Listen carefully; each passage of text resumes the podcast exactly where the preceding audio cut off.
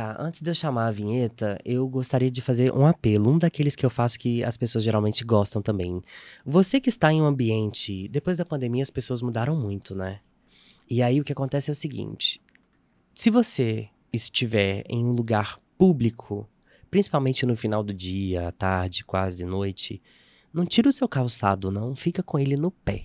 Faça isso quando você chegar na sua casa. Principalmente se você estiver dentro de ônibus, metrô, dentro de alguma outra coisa que tenha mais de uma pessoa em que você não esteja sozinha, ou sozinho, fique com o seu calçado no pé, tá? Se for aqueles. É, como é que é o nome daquele. Rasteirinha, não. Que parece tipo. Sapa, é, hã? Não, porque a alpargata já é aberto, né? É sapatinho. É, é como se fosse sapatinho. Tem um nome específico que agora eu não sei. Sabe aquelas molecas da vida? Fica com aquilo, tá? Faça isso na sua casa, que é o lugar de fazer. Depois da pandemia, as pessoas acham que lugares públicos é uma extensão de suas casas. E não é. Tá bom? Então, depois deste apelo, tal qual foi o ombro de toalha para sovacos molhados, agora pode chamar a vinheta, JP.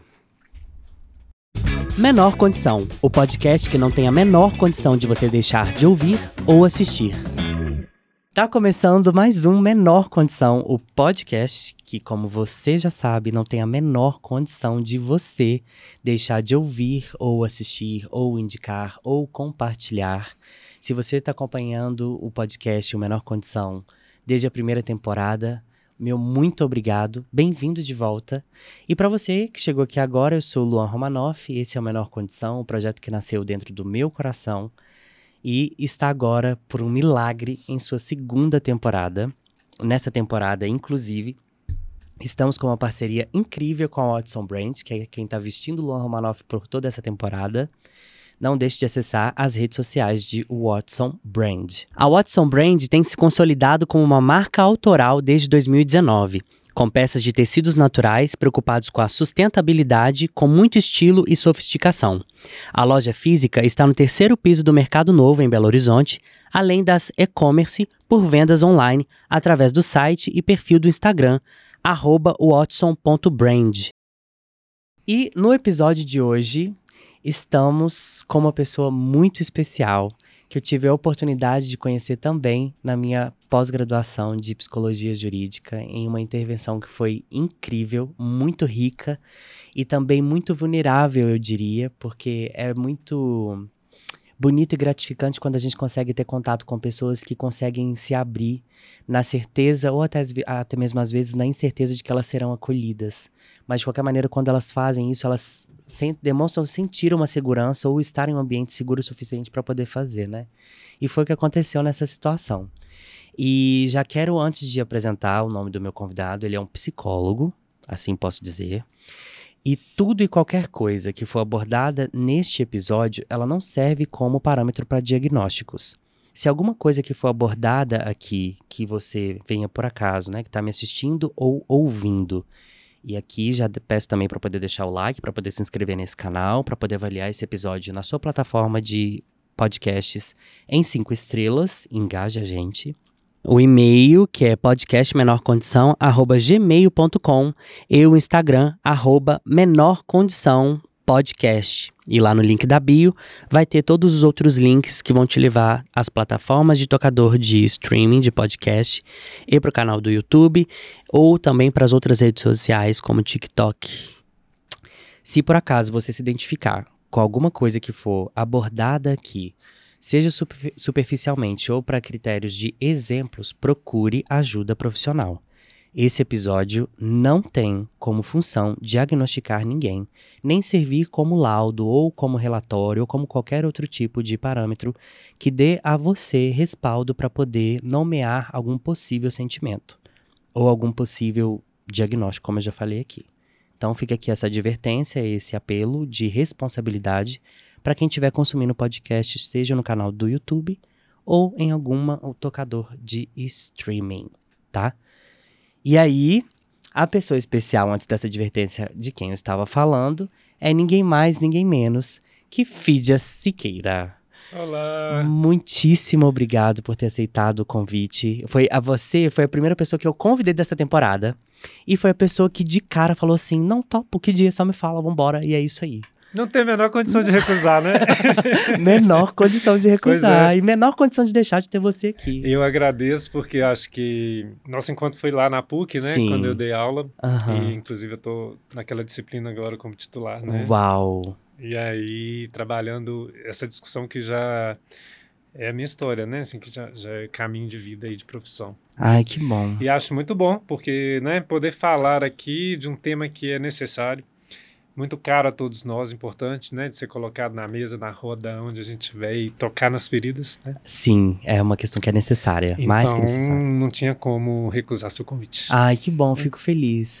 Antes da gente fazer a introdução ao tema, eu vou pedir para você se apresentar, falar da sua vivência, da sua formação e falar pra gente também qual que foi a sua maior e melhor experiência musical e por que foi a Beyoncé. Antes de você falar, eu vi que você aumentou o volume dele, ele tá distante do microfone? Pode Tá, ser Ou daqui, então você pode melhor? puxar. Não, você Assim? pode, é, você pode Ok. puxar ele pra você. Perfeito. Bom, eu adoro música, né? Então, Ah. vou dizer que a melhor experiência são os festivais. Ai, né? é. Eu também sou piolinho de festival, né? Tanto que a gente Tá. vai nos mesmos Nos e a gente não se mesmos. encontra. Exato, é porque é bafão, né? É, é muita gente, né? Pelo amor de Deus. É como muita pode? gente, É, é. Eu sou filho de esquerda, psicólogo, psicanalista, é, doutor em psicologia pela UFMG. É, tenho consultório, né? Sou, sou professor e, e- e atendo em consultório. É, trabalhei muitos anos em política pública, então é, é- é por causa disso que a minha experiência, do, um pouco do que eu vou contar aqui, que Uhum. me levou a escrever uma tese sobre o racismo. Uau. Uma longa E- trajetória. E a- eh, tem alguma dessas dos festivais de músicas que você pode elencar pra gente? Que tenha sido assim, uma que, nossa, esse dia foi. Esse dia, eu acho que o sensacional do ano passado, para mim, foi o. Algum show o em específico ou não? A Olodum Ai, faz sim. o corpo tremer, né? Nossa, eu estava lá e fiquei até Eu o final. Amo, eu também. O que que acontece, né, com aquilo ali? Eu fico, eu tenho muita vontade de ver o Olodum na Bahia mesmo, assim. Porque as pessoas falam que chega a ser uma experiência quase que espiritual. E esse ano também, né, para mim, de novo, é, foi Alessi Brandão. Ai, é, gente, tem que aproveitar esse que- pessoal mesmo, É, né? exatamente, né? Nossa, foi incrível. incrível. Como que pode, né? Uma senhorinha tão daquele tamanho, chega e ela tem aquele poder, assim, uma conexão Uma com o voz, público. né? Aham. Faz o corpo da gente vibrar. E eu né? acho que ela também foi uma das deputadas que mais tinha projetos de leis aprovados, né? Apresentados e aprovados também. Pois Eu é. nem sabia desse engajamento dela político. Também pra mim era não. só uma questão mesmo assim, mais voltada pro samba, que também não deixa de ser um engajamento político, né? Muito Convenhamos, grande, né? muito grande. O, o, o, o barato desses festivais, né, é, é- é o encontro, né, É. da diversidade. Então, Uhum. para a gente que discute, que trata dessas temáticas, que enfrenta, né, o- a questão da diferença, então chegar nesses espaços É. e, e perceber a gente se, topar com a diferença de uma maneira que descontraída, Aham. né, assim, todo leve, mundo né? E leve. que consiga realmente aproveitar. Exatamente. Foi até bom você ter tocado nesse, nesse assunto, porque eu acho válido fazer um apelo aqui também. Câmera 1, corta pra mim, por favor, se já não estiver em mim. Prefeitura de Belo Horizonte, Ministério Público de Minas Gerais, sobretudo também, né, o MPBH, é, autoridades que são responsáveis por fiscalizar, autorizar demandas de movimentos culturais, não só festivais, movimentos culturais como um todo. Parem de tentar sabotar os projetos que acontecem, sobretudo os de Belo Horizonte. Minas, gente, é um berço de cultura. Já dizia Paula Fernandes, na celeiro, mini- é, na, é, celeiro da arte. Mas não gosto muito não, porque dá muito ali, muita conexão com questões bovinas. Ah.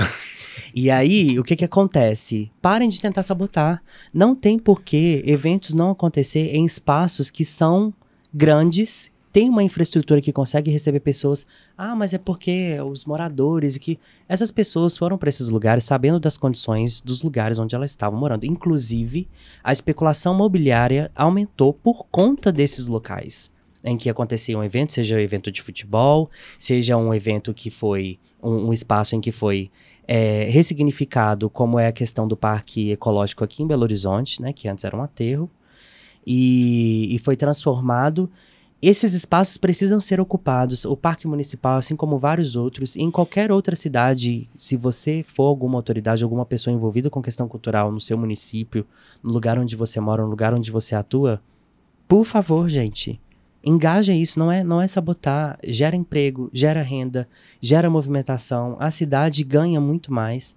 É, eu, eu atribuo muito essa questão do, do, dos festivais, por exemplo, a uma produtora daqui de BH que chama Macaco, que é a produtora do Sarará, que foi quem trouxe essa cultura dos festivais de volta. Eu, eu tenho acompanhado, eu sou suspeito para poder falar deles, não ganho nada com isso, não tem público, não tem patrocínio deles aqui. Compro todos os meus ingressos para poder ir em todos e, todo e qualquer evento que eles façam, justamente porque eles trouxeram essa cultura do festival para Belo Horizonte e foram eles que implementaram a questão de colocar um intérprete de Libras, que é o que eu sou doido para poder fazer aqui no Menor Condição, e eu ainda não tive condição de fazer isso, é, no palco para que fosse mais acessível. Maravilhoso. Pensa. E a gente começa falando de música, festival, que é uma coisa, quer dizer, não é da minha área profissional, né, da uhum. nossa vida. Mas é do que você consome. Mas a gente fala do direito à cidade. E aí a gente já toca num ponto que é a minha discussão sobre a questão do racismo, que é o privilégio, né? Assim, exatamente. A gente quer uma cidade para todo mundo, mas na hora que a gente divide e compartilha, não, aqui não. Pensa. Então vocês não podem vir para cá, não é? Mas eu acho que é porque eles descobriram que foi um forte uma forte concentração política de conscientização, sabe? Porque no ano passado foi um ano muito decisivo e a gente viu o movimento político que aconteceu, sobretudo nos festivais. Exatamente. Então agora que eles viram, tipo, eles realmente têm uma, uma força é, potente ali, eu acho que eles estão tentando meio que cortar esses lugares, sabe? Mas é curioso porque são nesses lugares, né? Quando você vê que as coisas podem acontecer longe da periferia, uhum. ou longe do centro, né, que vai uhum. para a periferia não tem problema, mas eu acho que reproduz uma lógica que é inerente à própria construção da cidade de Belo Horizonte, né? Que quando a capital é, tra é trazida para cá e se constrói uma cidade que é uma cidade planejada, uhum. que é integrada dentro dos limites da contorno, o que está fora é periférico. Então manda a pobreza para lá, manda o povo pobre, preto, pobre, o, o operariado para fora. Uhum que reproduz a mesma coisa, né? Quando a gente está falando de festivais na região da Pampulha, na região do Mangabeira, quer dizer, Zona Sul. É. Quer dizer, a gente não quer isso aqui. Essa, né? Então, que democracia, que cidade é essa quando é. a gente fala de democracia do direito à cidade para todo mundo? Então, pode ser lá em Santa Luzia, porque aí não incomoda, pode ser em Betim, é longe da gente. É. Então, é a lógica segregatória, inclusive, daquilo que o Christian Dunker fala no livro dele, Mal-Estar, Sofrimento e Sintoma, quando ele discute a questão da lógica dos condomínios, né? Então a gente já entra na segregação, né? Uhum. Para mostrar como que a cidade segrega, né? Então a gente põe tudo debaixo do tapete e manda para longe, não quero aqui.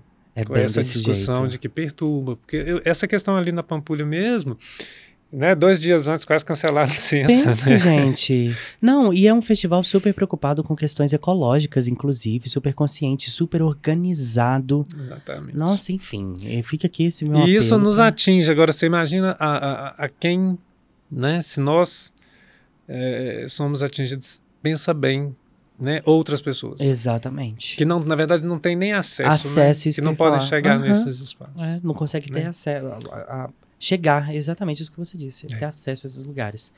Fídias, sua tese. Minha tese, é, minha tese, ela, eu acho que ela é um processo, né? Ela é totalmente é, consequência do meu, do meu percurso profissional. Fala né? o título dela pra gente. É o genocídio da juventude negra e as trilhas do gozo racista. E o que, que te levou a fazer? Não, mas é longo, mas é porque, né? O estudo é também muito profundo e necessário. E, e o que, que te levou a fazer essa, essa pesquisa e escrever uma tese a respeito disso? Bom, primeiro é isso, né? Meu percurso ainda na graduação, né? É, eu começo a fazer um estágio num presídio. Hum. É, quando eu me deparo com a população carcerária, né? É, aquilo muda. Eu falo que o dia que a porta trancou, né, atrás de mim, que eu fiquei num. Você passa daquelas portas de aço super, tipo de cofre, né, de forte. Uhum. Então, para passar de uma, de uma ala para outra, quando eu, né, eu entro no primeiro dia, eu fico trancado numa salinha assim, de um por um, porque tinha que passar por uma porta e alguém abrir. E eu tô ali como psicólogo para escutar, né, é, pessoas que estavam cumprindo pena. E ali você começa a perceber e a descobrir que essas pessoas tinham muito mais a dizer do que do crime delas, né? Então, é, foi uma experiência que durou dois anos. Nossa, né? é um tempo. E aí, ali eu começo a pensar nesse sistema do que, que é uma sociedade que produz criminosos e que, né, para onde que eles vão, e a gente vai estudar, e, Enfim, quando eu termino é, é, a minha graduação com essa experiência, eu vou trabalhar num programa que estava começando em, em, Belo Horizonte, depois em Minas Gerais, que é o programa Fica Vivo. Né, a gente, eu participei, tive, foi o privilégio de participar da implementação e da criação de uma metodologia de prevenção à criminalidade juvenil. Com o Alessandro. Com o Alessandro. Com o Alessandro Santos, que é... também tem um episódio dele aqui, não deixe de assistir. Alessandro, além de ter sido, né, conheci o Alessandro lá e, e é um grande amigo, né, uhum. e, e, a gente de lá para cá Lá no, na verdade, eu conheci o Alessandro lá no presídio, então nossa amizade começou na cadeia. Ai, que a gente Deus. começou a fazer estágio junto. Gente, mas o Alessandro é psicólogo, tá? Só pra Exatamente. deixar aqui claro. É, é, psicólogo, um grande amigo e a gente trabalha junto há muito que, tempo. Literalmente chave de cadeia, né? Chave de cadeia. Entendi. É. Eu tenho uma patota, né, que quando eu apresento em algumas situações eu falo assim, a gente ficou amigo na cadeia. É. se dois, dois na cadeia. nós éramos cinco e aí nós íamos, porque não era em Belo Horizonte, né? Então todo sábado a gente saía cedo daqui para atender de 8 às 2 da tarde. Cada Nossa. um tinha uma média de 8, 10 pessoas para atender. E aí a gente voltava, que bom, né? Falando de, começando falando de música, a gente voltava cantando, brincando de qual é a música no carro para aliviar a tensão daquilo. Imagina. Né? Depois de um dia, uhum. é, todo sábado, isso durou dois anos e meio. E aí, quando eu me formei, eu entrei né, na implementação dessa política e fui trabalhar na periferia, né? Fui trabalhar, fui conhecer a, o dia a dia, a realidade periférica de Belo Horizonte. E até então eu, eu, nunca tinha pisado numa favela. Não, não, não por uma questão de privilégio de, de financeiro, econômico, né? Uhum. Mas, mas não fazia contexto, parte da sua realidade é, social. É, né? Uhum. Assim, e aí aquilo me descortinou um outro mundo. Né? Assim, encontrar com os jovens na boca de fumo, é, os meninos na biqueira, né? Tá ali vendendo, mas ali aquilo constituía uma... De repente virava um atendimento, né? Você fazia uma intervenção. Uau é, rola transferência, né? E, e aquilo é. tudo, assim, de repente você está é, andando. Então eu bati muita perna nessas favelas, nos aglomerados e na periferia de Belo Horizonte, né? Eu fiquei quase 11 anos, 11 anos trabalhando nisso, né? Nessa política Uau. entre técnico, é, gestor, coordenador, né? Cheguei a coordenador do programa e deixei né, um, um, monte de gente aí de laços que eu fiz é, pela cidade, com lideranças comunitárias, né? Assim, é, vi muito jovem morrer, né? Nossa. Então, essa discussão né, do genocídio da juventude negra, pobre, preta, favelada, que, que, que forma né, a, a, as estatísticas do, do nosso país, que, que, são números de guerra, né, Lua? É, são números, literalmente. A gente perde quase 50 mil pessoas jovens nesse país por ano, né? Pretos. Pretos, em sua maioria, né? Essa é uma questão. Então, é, depois de um tempo, né? Eu senti que eu tinha muita prática e eu, eu sentia falta de, de teorizar, de, de, de, fazer alguma coisa com isso, né? Aí eu fui para academia fazer mestrado, né? Então comecei a estudar segregação, a relação entre segregação e violência, né? Entendendo, aprendendo com essa garotada, né? Por que, que esses espaços da cidade não são para eles também? Porque o que, que resta para eles? A cadeia, como eles mesmos dizem, né? O destino são três Cs. É, ca, cadeira de roda, caixão ou cadeia. Meu Deus. Você nunca ouviu falar? Não. Os, os, adolescentes com, com trajetória de criminalização, com experiências pelo sistema prisional, é, o socioeducativo, é, com experiência de crime, né, de envolvimento em alguma situação ato infracional, quando a gente conversa, quando a gente atende, você pergunta sobre vida, né, perspectivas, e fala assim, olha, é, a gente percebe três coisas. O nosso, nosso, nosso lema são os três Cs, que é isso aí, né? Cadeia, caixão, cadeira de roda. É muito restrito, né? É uma... E é um destino para o pior, né? Ou então quando eles dizem que, né, uma, uma questão com a temporalidade, assim, de, ah, se, se, eu morrer amanhã faz dois dias, se eu morrer hoje amanhã faz dois dias, né? E a gente sabe que tem uma, uma, uma, uma população aí, né, numa faixa etária de 12, 14 a 29 anos, que, que compreende o público, né, que, que que faz essa estatística de, de, de violência e criminalidade, de, de letalidade juvenil hoje. Sem contar que a gente vê inúmeras situações mudando, né? A, a, a, o aliciamento hoje pelo tráfico, né? A gente já fala, por exemplo, tem uma, uma, uma amiga, Cristiane Matuzinho, que está coordenando uma pesquisa aqui em que está se tratando da, do, do, do, trabalho, do trabalho infantil no tráfico, né? E agora também Aquele tem uma nova aviãozinho... que é o pentecostalismo no meio da, da dessa questão do tráfico, né? Em que eles têm usado a questão da religião protestante como escudo para poder praticar, além da intolerância religiosa, as práticas do tráfico por entre o meio da, da religião, né? Aí tem uma particularidade da religião, eu acho que tem os usos, né, que, que, que se faz, né? Uhum. É, eu, eu já vi também o contrário, né? Assim, é, tem uma questão da, da, religião, aí eu não vou dizer especificamente de alguma, mas uhum. tem. E, mas eu acho que os, os evangélicos e, e, e neopentecostais eles, eles têm um acesso e eles chegam é, é, onde às vezes a política pública não chega. Entendi. Onde a polícia não chega. Entendi.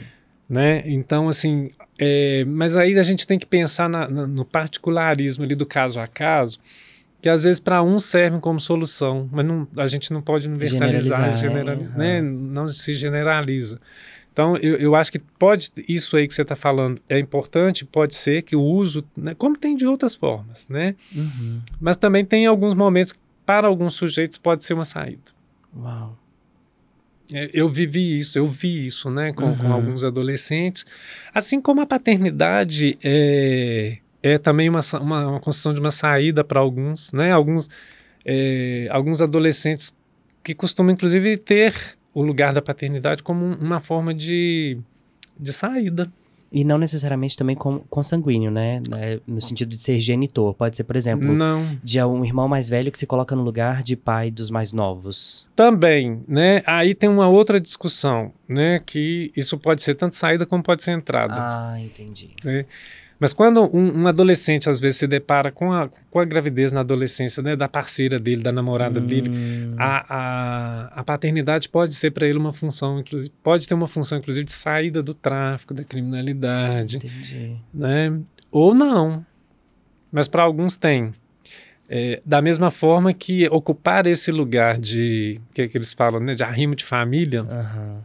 tanto determina uma entrada, porque é, talvez fanta na fantasia dele ele tem que salvar aquela família, a mãe, né? O pai foi embora, tem toda uma história de, né? As coisas vão se reproduzindo é, e que isso produz um curto-circuito né? na vivência adolescente, adolescente uhum. inclusive. A gente vê que de repente ali, né? Com 12, 13 anos o o rapazinho dá um rompe, né? Com, a, com, com os laços ali, faz uma entrada e porque ele tem que levar dinheiro para dentro de casa, o pai foi embora, ele vai tentando cobrir essas ausências, né? É, tá tamponando, né? É. Tamponando. Né? E aí, né, assim, eu, eu vi muito isso, né? E, e, sempre ficava me indagando essa questão, né? Por que que era essa parcela? Por que que acontece isso, né? Assim, mas eu não tinha me dado conta ainda é, da conexão que eu fiz com a minha tese, que é buscar as correlações né, dessa, dessa morte, dessa violência, dessa letalidade que recai sobre os corpos negros com a herança traumática escravagista. Essa foi, esse foi o pulo do gato na minha tese. Pois é, aí entra uma outra situação que eu acho que você deve ter sido é, muito questionado. Eu vou fazer uma pergunta que é de base de senso comum. Acho que você já até imagina é, qual seja. O que que leva? Porque para você que não está nos assistindo, está só nos ouvindo, eu não sei qual foi a imagem que você criou. Até mesmo porque ele não fez a autodescrição. Então, eu não sei qual foi a imagem que você criou na sua cabeça de Fide Siqueira. Uhum. Para você que está nos assistindo, é meio óbvio, né? Você se declara... Em Branco. Ponto.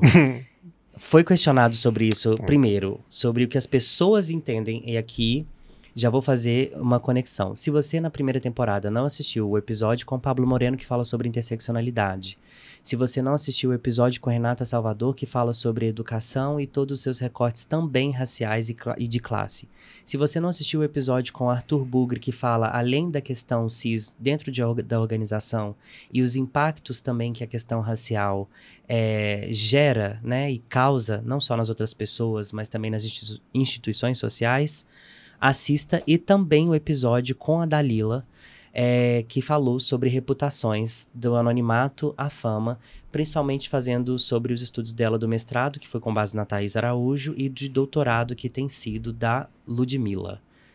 Assista, vou deixar aqui como referência esses episódios, porque são episódios muito potentes.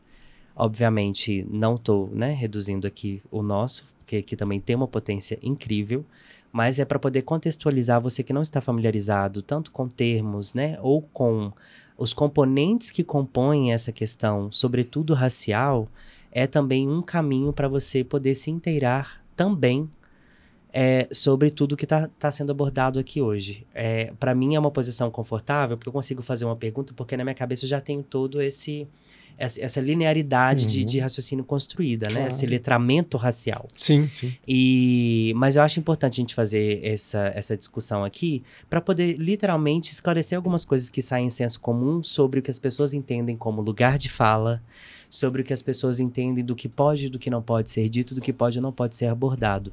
E é bom também que a gente tenha um parâmetro não necessariamente de comparação, mas de pontos de vista sobre a história contada por, por pessoas pretas e a percepção de uma pessoa que se declara branca.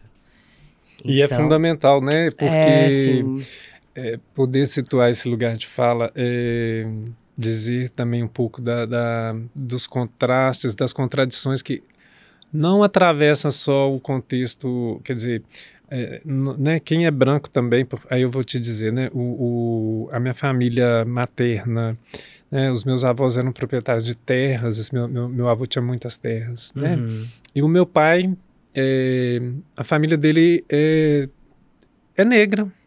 Uhum. Né? Mas a, a, experiência da negação do, do, da racialidade ali sempre esteve muito presente. É. Né? Então, quando isso junta, é, isso não deixa de nos atravessar. Mas a, a questão racial ainda há, há muito, né? A gente a avançar e a discutir, e aí eu digo a partir da, da, dos meus estudos, assim, como que essa questão da... que o, o tem um, um, um, autor muito bacana da, da, da, da América Central, né, parece que é da Martinica, Charles Aimé Nicolas, e, e ele fala do pensamento racializado. Né? A gente é praticamente, a gente nasce imerso nessa, nessa ideia de uma, de uma racialidade é, da branquitude, uhum. né, que se pretende universal. Eu só comecei a me pensar como branco quando eu comecei a discutir essas questões do racismo, embora eu já convivi, eu sempre convivi com pessoas pretas, né? Uhum. E, e, não vou aqui dizer uma coisa que eu que eu critico muito quando eu, alguém vem falar comigo assim, eu não sou racista não, eu tenho até um amigo preto, é. né? Eu abomino é a mais É a fala que mais se repete. É, não sou homofóbico não, eu tenho é, até amigos Tem até gay. amigos que são, trata igual gente, né? inclusive. É bem assim. Mas é, é, porque a história é outra, assim, e, e aí eu vou dizer, né, em termos de privilégio, na minha família, a gente teve o privilégio de estudar, né, uhum. né, ter acesso a uma boa formação, e, e a minha mãe, é, ela sempre marcou muito pra gente, assim, é, de como que a gente deveria lidar com a diferença. Uau. Né? Assim, sempre foi muito é, respeitosa. Que referência de criação. Eu agradeço muito a eles, né? Assim. Então, é, eu não pretendia fazer nada no sentido de vir a produzir, né? E sempre com esse cuidado que uhum. eu, eu, uhum. sempre digo e não tem problema nenhum, porque eu acho que a gente tem que discutir e, inclusive, uhum. romper aí um ponto importante, porque as pessoas acham que o racismo é um problema de preto. É, é esse é o intuito da minha pergunta justamente para poder esclarecer isso aqui. Né? Que eu ia continuar a falar o que que leva uma pessoa não preta, porque se você não se declarasse branco, eu só ia é, fazer esse recorte aqui. É, a escrever, né, sobre Sim. pessoas e também parar para poder analisar, porque geralmente é o que acontece. E aqui eu já falei também é, em relação a, a outras, é, em outros episódios também, porque é o tipo de situação que as pessoas é, não param, às vezes não se reconhecem. Eu, por exemplo, que já falei, né, que me reconheço, eh, me declaro pardo para documentos, mas me reconheço como uma pessoa preta e entra uhum. toda uma questão de colorismo que eu acho interessante eu abordar em um outro episódio, porque a gente pode fugir muito aqui do que é o tema central, que é a, a tese do, do Fidias, né, que tem aquela questão do one drop rule. E aí eu deixo essa explicação a respeito disso para um outro momento. De se reconhecer dentro dessa, dessa situação, de dentro desse contexto. Então, assim, é bom porque as pessoas costumam binarizar muito, né? Sim. E aí elas criam uma paleta de cores na cabeça delas, que vai de algum lugar, e no critério delas elas chegam e falam assim: não, esse aqui é branco, esse aqui é preto, esse aqui, hum, não sei. E aí acaba que os assuntos que realmente permeiam isso e que podem de fato explicar e trazer a consciência para as pessoas do que sim, do que não, do que nunca, do que talvez, do que pode ser, do que pode não ser, eles não são abordados. Então a sua tese vem nesse, nesse aspecto. Eu, pelo menos, Luan, né, como já me declarei aqui em vários é, outros episódios, recebo essa sua tese como uma, uma, um esclarecimento mesmo social, né, uma, uma, prestação pública de informação e de serviço público, praticamente. E que a gente tem de, de, de colocar essa discussão, né, assim, uhum. a, a a Lia Schuckman, lá em São Paulo, por exemplo, ela tem uma tese que é um livro né, que é, é branco, branquíssimo, é, que ela vai tratar dessa questão, né, assim, o branco, o branquíssimo, né, todo, uhum. toda essa uhum. questão da discussão racial. E ela é branca. Né? É. Então nós temos que sair do, do, que, inclusive, a gente aprendeu com os autores negros, né? Que vieram nos falar assim, hum. o, o, problema do racismo não é, não é, isso foi uma questão imposta pela ideologia do branqueamento, pela hum. ideologia da democracia racial. E é curioso, porque não está no livro, a gente vê isso na prática. Como é que a gente vê isso na prática? Um dia uma pessoa virou para mim e falou assim, não, tem racismo, não. Eu, eh, os pretos não estão lá no Minas Tênis, eu não vejo preto lá porque eles não querem. Eu falei, ah, é porque eles não querem. Está no Minas Tênis. Dá até uma dó, né? Eu tenho hora que eu penso, o que, que você faz, mora Estão lá, mas não são percebidos, porque são as mulheres faxineiras e os homens segurança, vigilantes, limp, na limpeza, né? Uhum. Então, quer dizer, mais uma vez cai na questão da invisibilidade, né? uhum. né? Onde são os espaços que eles podem estar? Na, da subalternidade. É, sempre. Né?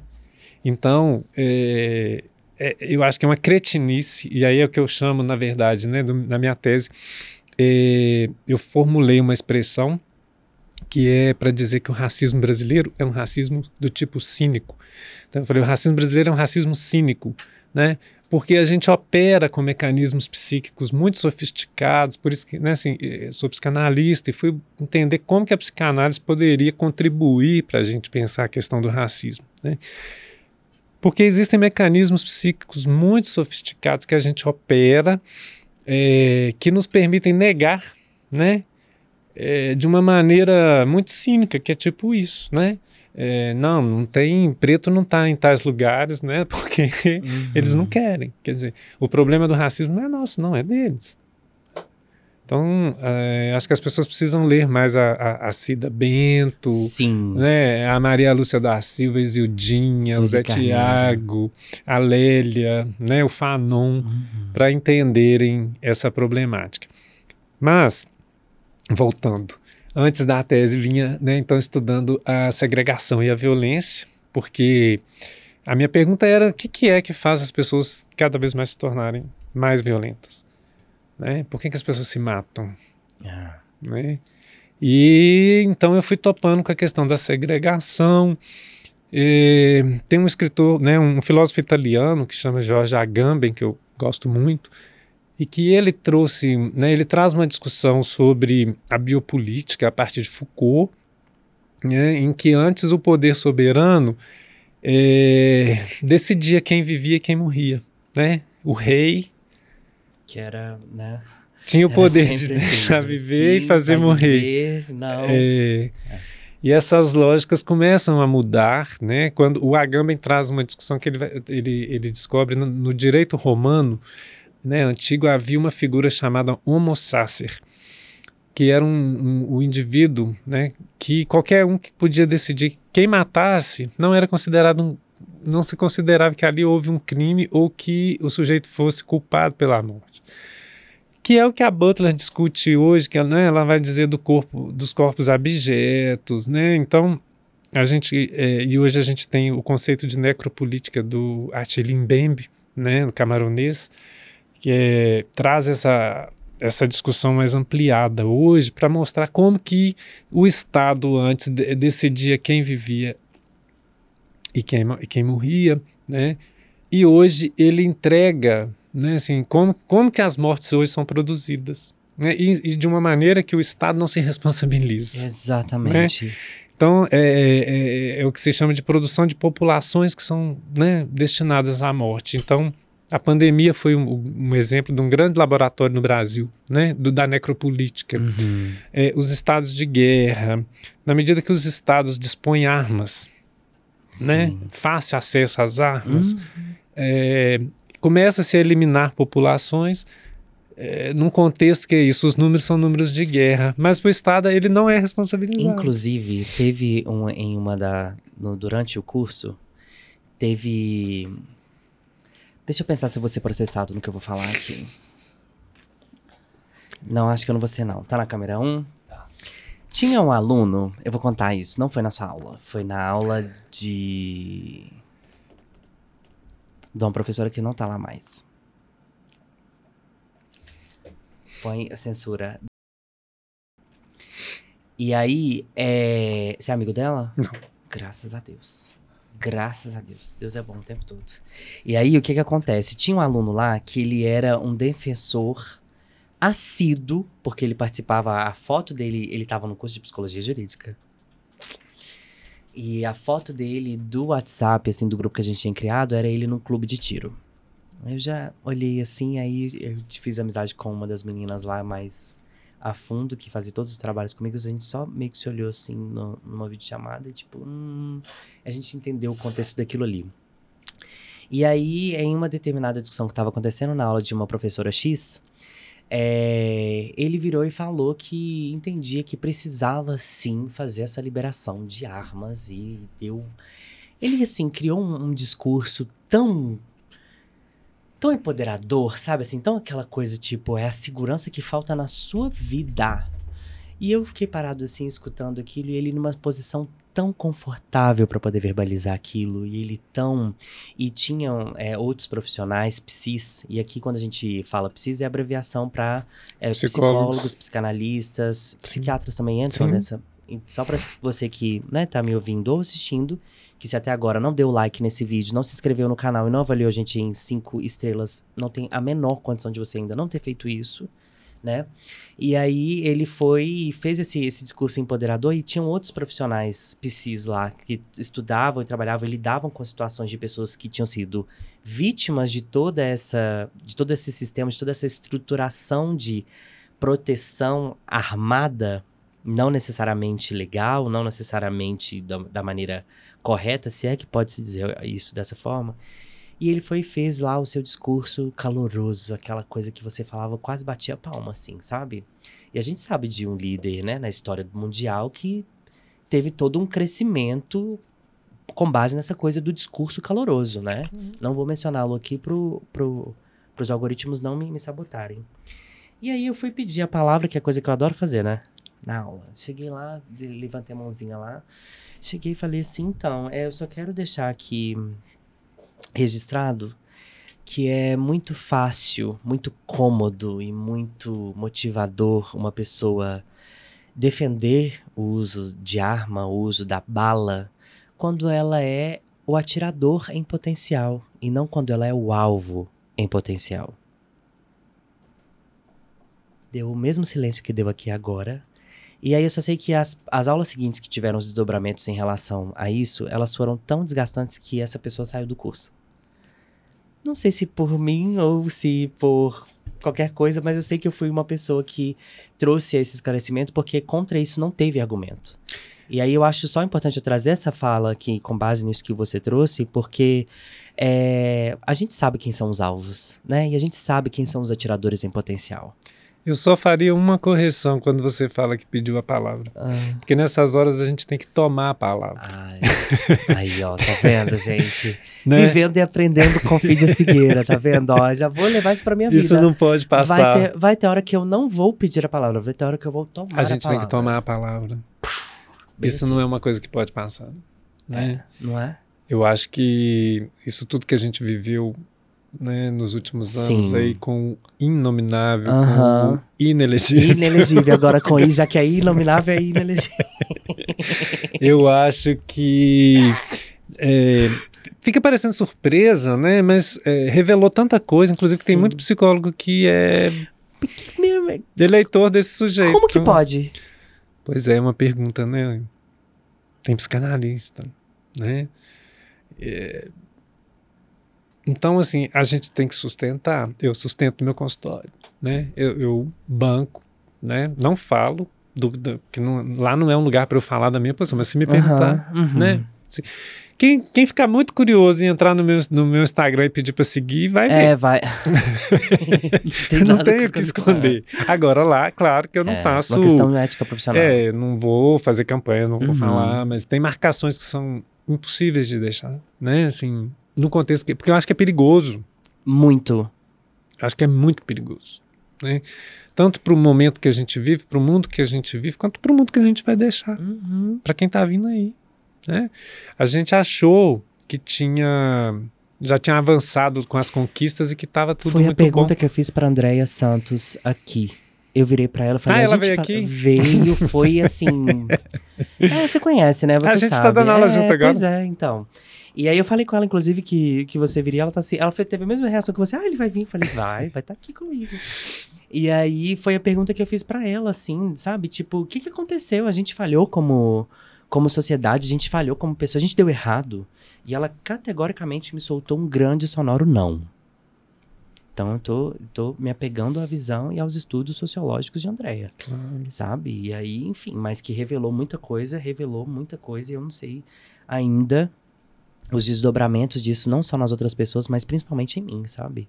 E com todas essas outras interseccionalidades que me atravessam, né? Sobre questão racial, sobre questão de orientação sexual, sobre questão de classe, enfim. Não só a mim, como a todas as outras pessoas e aos meus pares. E, mas... e eu acho que nos atravessa quando a gente pensa no outro, né? É. Na alteridade, na uhum. diferença, né? Então, assim, esse, e eu escrevo a minha tese no meio desse fervo, né? É, começo a fazer o doutorado. Não tinha para onde você fugir então, não né? Tinha Porque onde tudo fugir. era âmbito de pesquisa. Não, e olha só meu, meu, meu período, né? Do, do, o mestrado coincidiu com o mestrado coincidiu com o golpe, né? A sua tese de mestrado foi sobre a, a minha dissertação de mestrado foi sobre segregação e violência. E eu estava escrevendo no momento do golpe.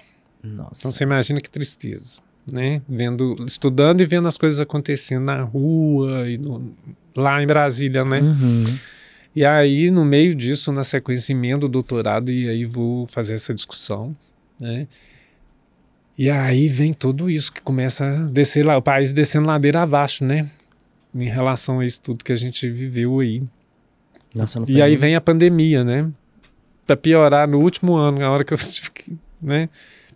Botar a mão na massa para escrever, vem a pandemia, deu tranca, né? Não tinha para onde você fugir, não né? Tinha Literalmente, como fugir, não. porque tudo era, era escola.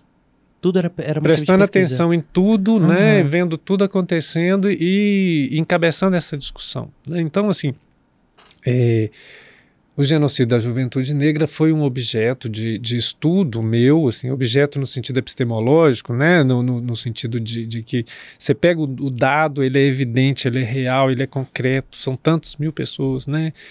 Que formam a população carcerária, são tantas mil pessoas que morrem por ano, na faixa etária tal, sexo masculino, pretas, com, com situa em situações de criminalização. Então, a partir daí eu começo a me perguntar qual a relação que havia com a herança traumática escravagista. Uhum. Né?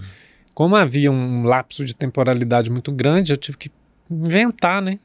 É, como é que eu ia retornar? E é muito difícil, né? Que a gente às vezes esquece que tem que estudar história, né? uhum. né? Você, você, vira psicanalista, você não tem que estudar história, geografia, política. Pelo contrário, né?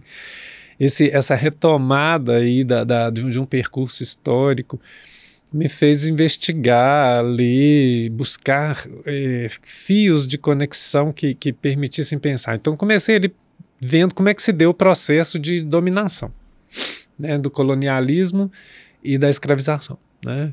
Quais as estratégias que estavam ali aplicadas, e, e aí né, eu, eu, digo que o, o racismo foi uma é uma tecnologia, né, é uma técnica.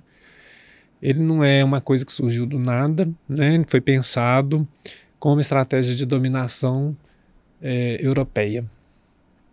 Então, a partir dali se, se percebe que poderia que você inverte uma lógica e faz com que o outro é, se torne, se sinta, né? é, desconsiderado, né, anulado, com mecanismos do tipo objetificação, animalização, é, destruição. E as estratégias foram muitas, assim, de, de, de, de, misturar os povos de diferentes, pessoas de diferentes tribos, de línguas, né? Como estratégia de neutralização. Uhum. É, a famosa passagem pelo portal do esquecimento lá na África, né? Quando as pessoas eram aprisionadas e iam embarcar nos navios e elas tinham que passar por esse portal como uma, uma, uma estratégia, uma tática mesmo de tipo assim, você vai esquecer a sua história. Né? Meu Deus. Isso, isso tudo foi. E, né? Eu comecei a ler sobre isso. Quando você pega, tem um atlas muito bacana, bacana no sentido de ser material, né? Do, o material de trabalho. Que é rico, é, não o, material, objeto de estudo não, dele. Não, o que okay. tem lá é horrível, né? Quando uhum. a gente uhum. pensa assim, dados e tudo. É um atlas de dois autores americanos e que fizeram uma longa pesquisa, inclusive esse atlas ele está disponível digitalmente na internet, que é o atlas da, da escravidão porque ele é um mapa, ele mapeia as escravidões eh, antigas, modernas e contemporâneas, né? Uhum. É, então, assim, a, o que a gente chama, né, a modernidade surge com, com isso, que, né, colonização e escravização.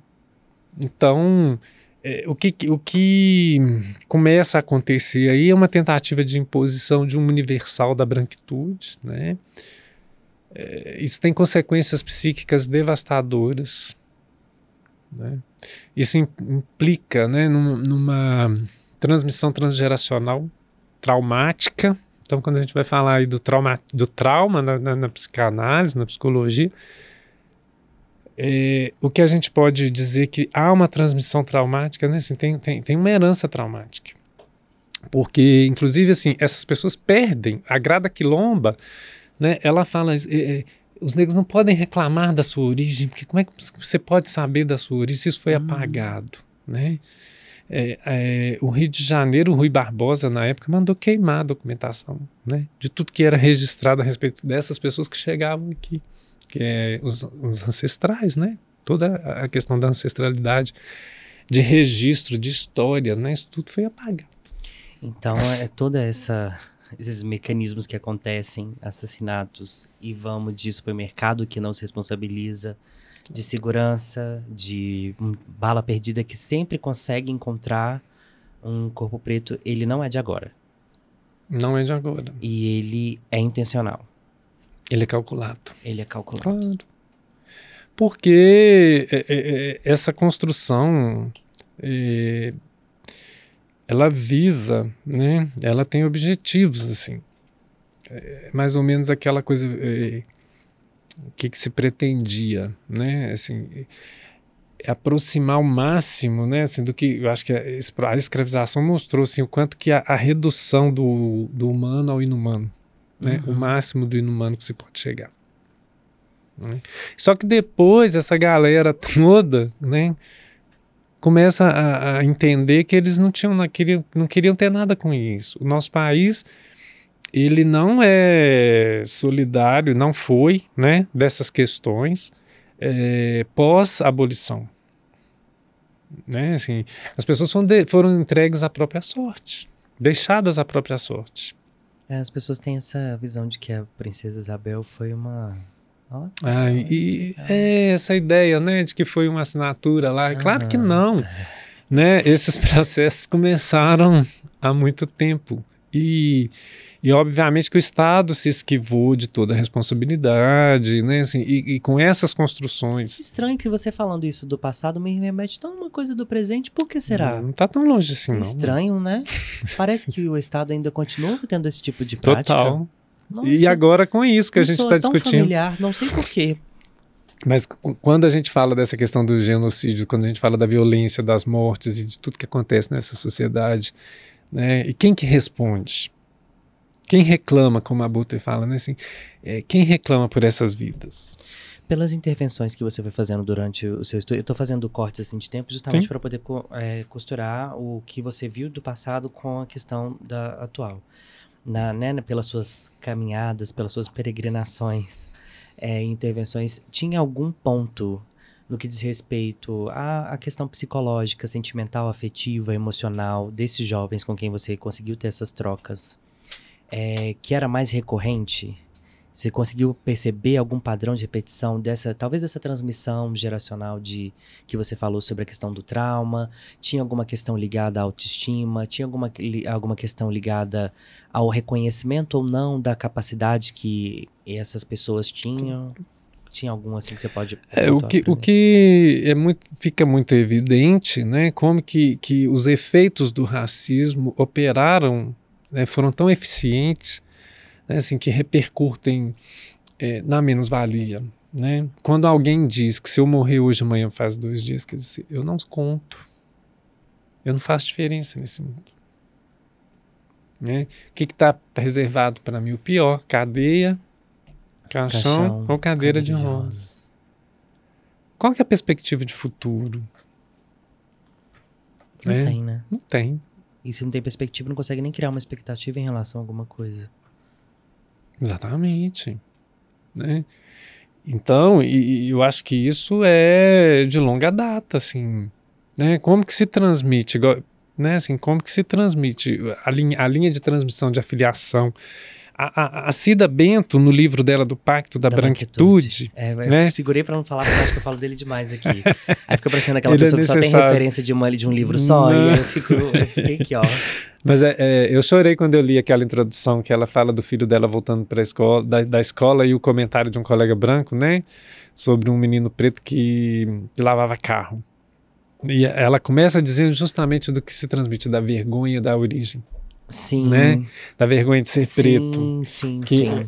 remete à escravidão, né? É. Então, a, a, o orgulho da história, né? Da, da, dessa, dessa construção aí como ser humano, como família, como sociedade, que para muitas dessas pessoas, né, tem que ser reconstruída e para alguns nem vai ser nem vai ser reconstruído. Porque não construiu, né? Porque não construiu, né?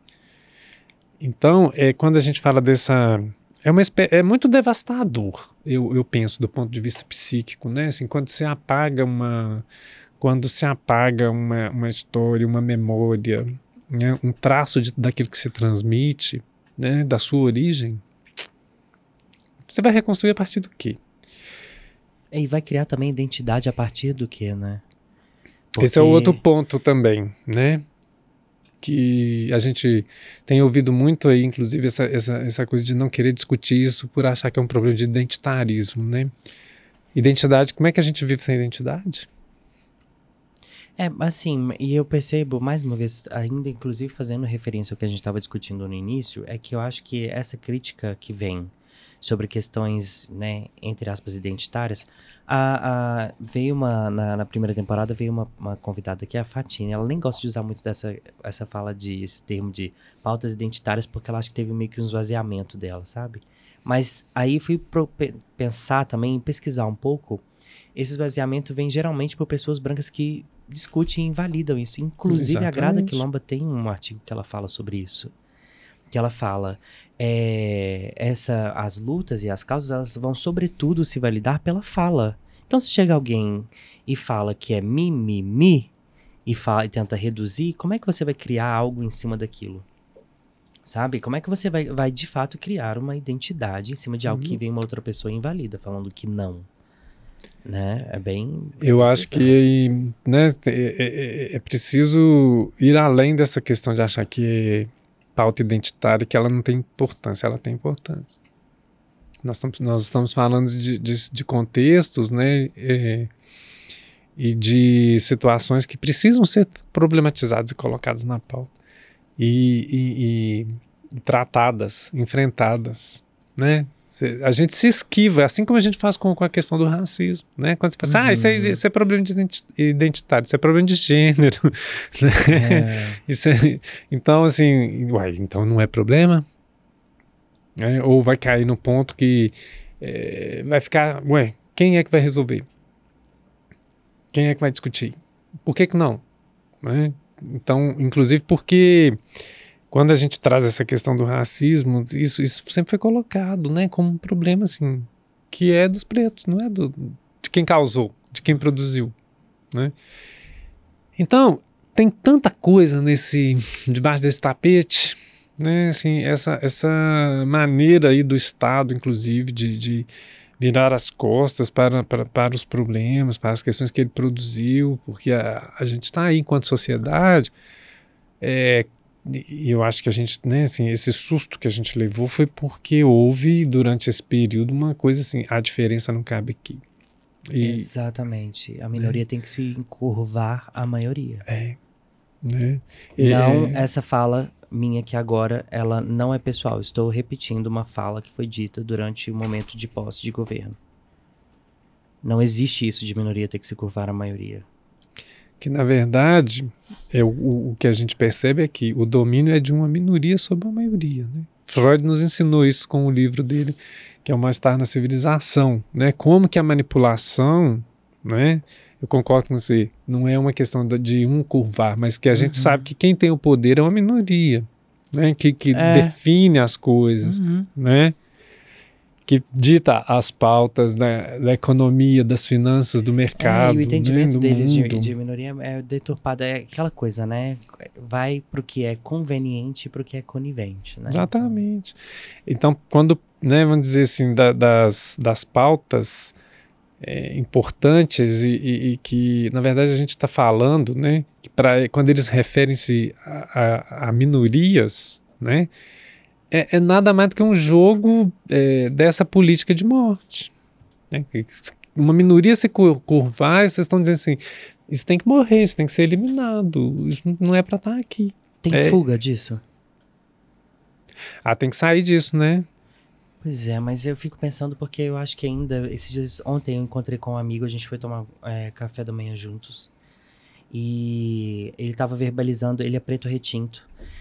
E ele tava verbalizando para mim é, como que a ascensão dele em um determinado ambi ambiente organizacional da área de cosméticos, que também já tem aí já as suas particularidades, porque é em sua majoritariamente parte voltada para pessoas brancas, né? uhum. né? Pensada e voltada, estudada para pessoas brancas.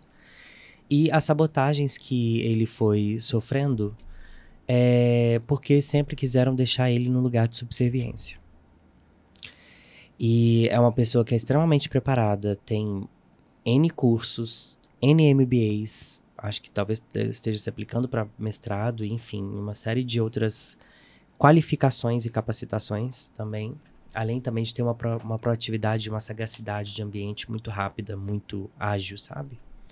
E você falando isso agora, né, guardadas as proporções, porque a gente está falando, obviamente, sobre juventude preta, a gente está fazendo um recorte aqui sobre a questão periférica. Nesse contexto, esse meu amigo não, não está inserido no contexto periférico, mas está inserido no contexto preto. E quando eu olho a visão pelo macro, uhum. eu não vejo fuga. Eu não vejo, eu não vejo saída, assim. Eu acho que ainda é uma situação que é, a curtos miúdos. Não sei se dá para chamar de passos. Acho que talvez a gente pode falar engatinhadas. A curtas engatinhadas tem tido algumas transformações. Eu não sei se pela sua pesquisa, pelo que você viu, né, dentro desse tempo, você consegue mensurar isso de uma maneira melhor do que eu. Não, eu, eu, eu acho que essas pessoas ainda são exceção que elas conseguem forjar e forçar uma saída, uma fuga, um escape, né? E a saúde mental vai pro ralo, né? A maioria. Né? O, o, esforço e o desdobramento é muito maior para quem consegue. Você pode, se fosse possível quantificar ou equacionar, eu não, né, não sou da área de estatística nem, uhum. nem, acho, mas assim, subjetivamente eu nem precisaria, porque a gente sabe que tem um uhum. esforço psíquico uhum. grande, né? Mas o esforço de uma pessoa como essa que conseguiu forjar e ultrapassar essa, essa barreira, ele, ele, ele é descomunal. É. Ele é muito maior do que de uma outra pessoa. Por isso que essa questão da discussão, né, quando a gente diz da, da é, do, como é que, do letramento, né, uhum. como é que a gente se lê, como é que a gente se lê, é porque, assim, para o branco tá dado de antemão, né? Isso, isso não é uma preocupação. E reconhecer isso também não é tirar o mérito do que também conseguiu. Eu, eu acho importante a gente ressaltar isso. Não. Porque quando a gente faz esse convite à reflexão, que eu tenho usado esse termo agora, convite à reflexão. quando a gente faz esse convite à reflexão para uma pessoa não preta, e aqui vou abrir margem para uma série de outras questões, porque também a gente poderia mencionar aqui, que eu acho também que é uma questão muito invisibilizada, da questão, por exemplo, de povos originários, né? Uhum. Povos indígenas, para quem não tiver tão familiarizado. Índio não, indígenas. É, sobre como, é, quando a gente faz esse convite à reflexão para pessoas não pretas, eles falam, não, mas eu não tenho nada, pra mim é muito difícil. Eu, pra eu chegar onde eu cheguei, eu tive que trabalhar e suar muito, e que não sei que, parará, mas eu não, não, eu não tô tirando mérito disso. Eu não, não, não, não tô falando que foi fácil. Você teve sim as suas dificuldades, mas o que eu quero te convidar a refletir é se você sendo branca, sendo uma pessoa não preta, eu vou colocar aqui, e aqui não estou fazendo invisibilidade sobre as outras causas de outras etnias aqui sobretudo de povos originários. Não estou. Aqui o recorte social neste momento, o recorte racial neste momento, é sobre juventude preta. Acho importante deixar isso sim, claro para não, não sofrer. E, é. e, com todo respeito, né, a todas as é, pessoas. É, sim, né? sim, sim. E aí o convite que eu poderia inclusive fazer também, se fosse alguma questão relacionada a povos originários ou qualquer outra raça. É, enfim, se para você, sendo essa pessoa que tá nessa configuração social que te privilegiou por muito tempo, não foi fácil, imagina para quem tá fora disso. Pois é. Porque quando a gente traz essa, coloca esse, esse ponto, né, fala assim, tem pessoas brancas na periferia, na favela, tá, tá, tá. Mas quando a gente põe isso na pauta, a partir do que eu escuto, do que eu vivenciei, do que eu ouço no meu consultório, por exemplo, é, um branco pobre, ele entra no, num determinado lugar, a cor dele não está colocada em pauta. É. Né? É, quando a gente escuta, e eu escuto isso, né, as pessoas falam assim, desde entrar em determinadas lojas de departamento, eu escutava os adolescentes dizendo que quando eles chegavam no shopping, eles sacavam, os seguranças ficam conversando é, por aquele radinho, eu já falei né? Com a minha assim. irmã, minha irmã estava ali, a gente entrou um dia na, na, na, E olha que eu não sou retinto. Olha que eu não sou retinto. E isso vai escalonando, que a gente explicou aqui na, na questão da interseccionalidade e falamos também no episódio com a Dalila Musa. A gente tinha entrado numa determinada cidade, dentro de uma farmácia, e ela tava super tranquila lá, olhando as coisas dela e tal, procurando não sei o quê. E eu, de repente, me percebi agitado, sabe? Tipo assim, anda logo, olha logo. E ela olhou para mim e falou assim: Mas por que, que você tá com pressa? Aí quando eu fui olhar a minha volta, eu percebi que eu tava com pressa porque o segurança não parava de me seguir dentro da loja. É. Não parava. Isso tem autores, né, que, que, que chamam de pressuposição de suspeição. A Isildinha, Maria Lúcia, a Lélia, o povo todo aí que discute Fanon, né? É, e eu trabalhei isso na minha tese porque é, alguns autores vieram apontando assim que como que você faz uma associação entre africano igual preto. Equivalências, né? Africano igual preto, é, igual negro, negro igual é, escravo, escravo igual negro, negro equivalente a todo negro escravo, né? E aí eu, eu na minha tese eu, eu construo uma equivalência mostrando com esses dados, com esse processo de uhum. que os números não mentem jamais, as cartas Nossa. mentem, mas os números não. Né? Você vai na cartomante, as cartas dela mentem, mas os números estão aí.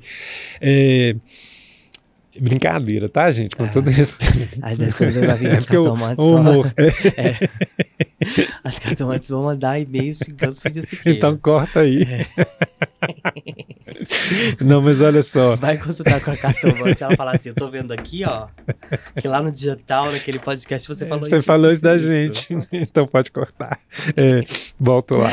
É, os números mostram com muita evidência, né, assim, que essa equivalência levou, e aí foi o que eu, eu coloquei, na, tá na minha tese, né, assim, tem uma equivalência preto igual criminoso. Exatamente. Né? Então se construiu lá de trás isso. Né?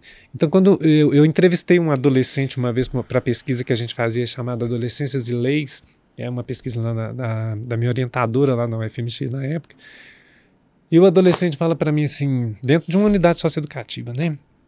Ele fala assim, cumprindo uma medida de internação, e ele fala assim: Eu entendo que se eu tiver andando na rua à noite, uma mulher branca que estiver vindo na calçada atravessar a rua, eu falei, como que você entende isso? Aí causou um embaraço, assim, né? Ele fala assim, mas é porque eu sou preto. Eu falei, mas o que, que tem a ver? E aí vem essa, esse parâmetro, né? De coisa que você nunca Você parou pra poder pensar e ele te mostrando uma Ele mostra isso, toda. né? Ou as pessoas dizem assim, não, eu entro no shopping, eu entro na loja X, né, de perfumaria É. ou de roupa, essas de departamento, a gente sente a Uhum. vigilância que atrasa, né? Então, mesmo pensando, né, que a- não, não dá para reduzir isso, não é uma questão econômica, né? Eu nunca vi um branco sendo vigiado tão intensamente assim dentro de Inclusive, um, você de tem um visto na internet o meme do Attenzione pickpocket, Attenzione bosseggiatrice. Pois é. É interessante a gente fazer esse parâmetro ali, porque eu vejo sempre, eu paro, eu tô, eu tô inclusive para poder fazer um reels, um stories falando sobre isso, porque toda vez que eu paro para poder ver os comentários, o fato inclusive de ter virado meme, é, a maneira como as pessoas têm reagido, remixagem de, de som, virou funk, virou, É. né, sobretudo a gente no Brasil, que nós somos a melhor e a pior internet do mundo, pra, eu, ninguém tira isso de mim, fonte, vozes da minha cabeça, é, a- nós somos a melhor e a pior internet do mundo, a gente consegue levantar e destruir qualquer pessoa, Exatamente. e eu acho super é, curioso, não interessante não é uma palavra que caiba aqui, curioso como que a passabilidade dessas pessoas de não serem lidas como suspeitas nunca é levantada nem nos comentários e nem nas brincadeiras que, que acontecem ao redor de Uhum, tudo, porque o que acontece ali é claramente uma questão racial. Sim. Pode ter uma questão ali Uhum. de classe envolvida, sim, mas a gente tá falando, para quem não tá familiarizado, para eu poder contextualizar quem tá me ouvindo ou quem tá me assistindo, na internet há um tempo já tem é, rolado um meme hum, sobre uma senhora que chama Mônica, que tem 57 anos, que na Itália faz parte de um grupo que é ativista, posso falar assim, contra roubos bate- de batedores de carteira por Itália, e Roma, e Veneza, e outros lugares lá. E aí ela já identificou quem são as pessoas e os métodos que essas pessoas usam para poder furtar é, turistas, né, distraídos que estão lá, preocupados em tirar suas fotinhas, e ela chega com o celular filmando assim na cara da pessoa e ela grita muito mesmo assim: "Attenzione pickpocket, attenzione bosseggiatrice". A gente consegue colocar? Ah, a gente vai, vou pedir pra, pra, pra, pra produção, pra edição colocar aqui pra vocês entenderem o que que é. Coloca aí, por favor.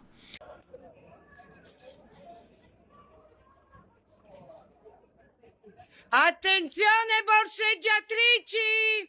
Attenzione borseggiatrici! Pickpocket!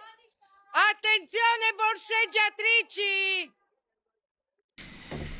E aí, é, todas as pessoas são brancas, então elas nunca são lidas como ladrões ou ladras em potencial. Exatamente. Por que será, né?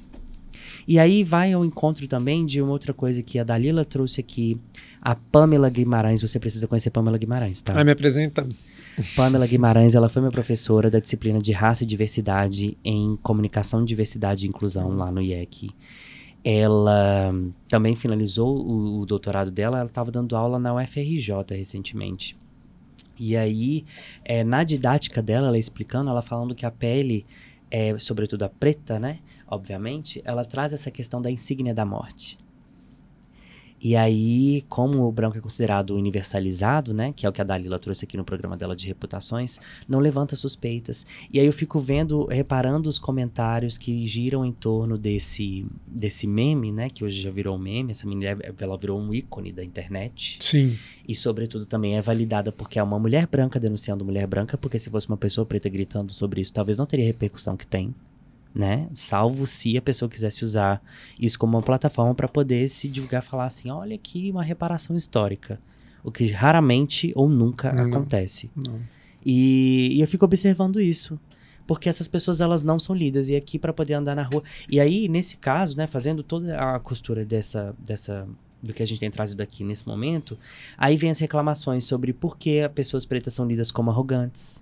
Por que pessoas pretas são lidas como agressivas? Por que pessoas pretas são lidas como difíceis de tratar, como algo que precisa ser domesticado, domado? Porque não vai ter saúde emocional, saúde pessoal, saúde psíquica, saúde psicológica, afetiva, que vá sobreviver numa sociedade que tá o tempo inteiro querendo te aniquilar.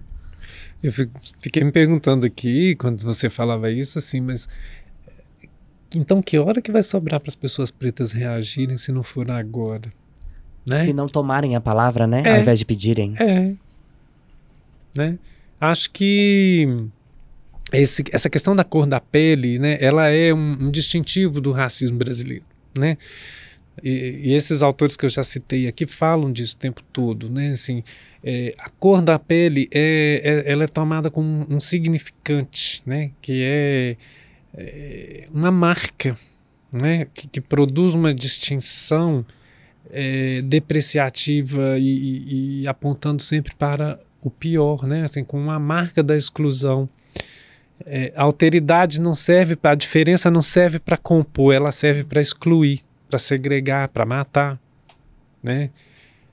Então, quando você me pergunta assim, né, como que faz para romper isso, ou, ou, ou, em certa medida, como é que se, se vai além disso, né? É, eu acho que aí tem que tocar no outro ponto, que é o privilégio. Né, assim, o privilégio da branquitude. Ser branco por si só já, já é isso, a marca do privilégio. Né? Quando você não tem que preocupar, ou, a, você entra num espaço, né? Então é, é, por isso que eu falo, né? Essa leitura, né? Eu, eu fui me dando conta dessas coisas a, a, partir do momento que eu lia e eu aprendia, né? É, com esses autores e com as pessoas, né? Que, que já tinham relatado essas experiências, porque eu falei assim, peraí, eu nunca, nunca me preocupei de estar andando no shopping e, e pensar que nunca me preocupei em ter que atravessar a rua. É, né? Mas a gente vê como que é, isso foi instituído. Né? Assim, é, então, a pressuposição da suspeição me levou a, a, a essa configuração né, de, de, de, verificar com esses dados né, que a, a, quinta maior população carcerária do mundo, um país que mata jovens em que a juventude preta morre assim em números de guerra. Como que você não vai pensar né, que há uma equivalência entre ser preto e ser criminoso, que equivale, né? Como esse, esse adolescente para mim, assim, ele, ele ilustrou, né? Isso de uma maneira terrível, né? Porque parece que o trem está encarnado, né? mostra como que o efeito do racismo foi tão é, eficiente que ele, ele entende mas isso não é para ser entendido. Além da menos-valia que você mencionou aqui, que foi um, um, Talvez eu possa chamar de padrão recorrente. Aqui é Luan que está falando, não é Fides. É, teve alguma outra. algum outro sintoma? Alguma outra. Por exemplo. Porque me vem à mente, já que essas pessoas não se enxergam como pessoas mesmo, né? E aí também faço uma referência histórica que no passado, enquanto mulheres brancas estavam lá reivindicando o direito a voto, as mulheres pretas estavam reivindicando serem reconhecidas como pessoas, né? E não como objetos. É... Não, e, aí... e elas re reivindicaram e esqueceram das mulheres pretas, né? Não, é isso que, é, é, é, é isso que eu falei. Tipo, Se você lê aquele livro da Angela Davis, né? Gênero, classe e raça, ela sim. vai mostrando como que isso aconteceu, é, que a conquista delas Deixou as total, amigas pretas total, de lado, né? Total, absolutamente. E é, é isso que eu falei. Aí as pretas estavam lá reivindicando o direito de serem reconhecidas como pessoas. É. Não, não, não sou um Não objeto. era nem sujeito, nem cidadão. É, aí é. o que me vem assim, já que a pessoa, né, o indivíduo, e aí, guardadas as proporções também, você falando, né, dessa questão da menos-valia, porque três Cs, que eu não sabia, não sabia. É, e a questão da menos-valia, é, me vem uma questão que essa pessoa ela não se reconhece pessoa, ela não se reconhece indivíduo. E se ela não se reconhece indivíduo, ela não enxerga que existe uma necessidade dela procurar uma, um amparo emocional, um amparo mental. Então talvez ela não tenha nem noção do que seja saúde mental, né? Saúde emocional. Pois é, eu vou trazer um pequeno fragmento aqui do meu consultório para você ver como é que a coisa é Por deturpada, né? De um paciente que vivia relatando assim: eu sofri bullying na infância, um paciente negro, né? Eu sofri bullying na infância. Como é que foi isso? E aí a gente deixa, né? A pessoa vai falar um pouco ali, eu falo assim, bullying. Segunda vez, né? Bullying na escola. Volta um dia assim, ah, porque quando eu sofri bullying. Eu falei assim, mas aquilo não foi bullying. Foi crime. Aquilo foi racismo. Aí a pessoa quase caiu da cadeira, né? E ela foi se dar conta do que, que tinha acontecido. Ela, ele não tinha sacado. Né? Para você ter uma ideia como que é alienante a experiência, o estado de alienação produzida. Porque bullying é um nome muito atual, né? Uhum. Para uma coisa também que foi inventada uhum. aí para designar uma coisa terrível, né? Algo horroroso que se faz com a diferença, seja é, é, raça, cor, gênero, é, é, obesidade, quer dizer, são questões que as pessoas, né, assim, passam a tomar isso. Isso não é bullying, não, isso é crime. Né? Isso não é brincadeira. Mas nesse momento, quando eu marquei, eu, eu e aí eu, eu, eu, disse racismo. Né? Imagina o impacto para essa pessoa na hora que ela Foi isso. muito grande.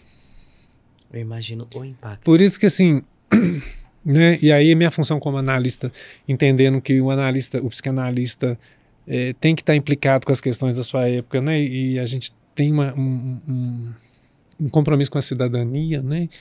Não dá para deixar isso passar batido, não né? Da gente não falar que é, é um problema, sim, né? E que tem que ser tratado dentro do espaço do setting do, do, tratamento por causa das consequências. Não tem como.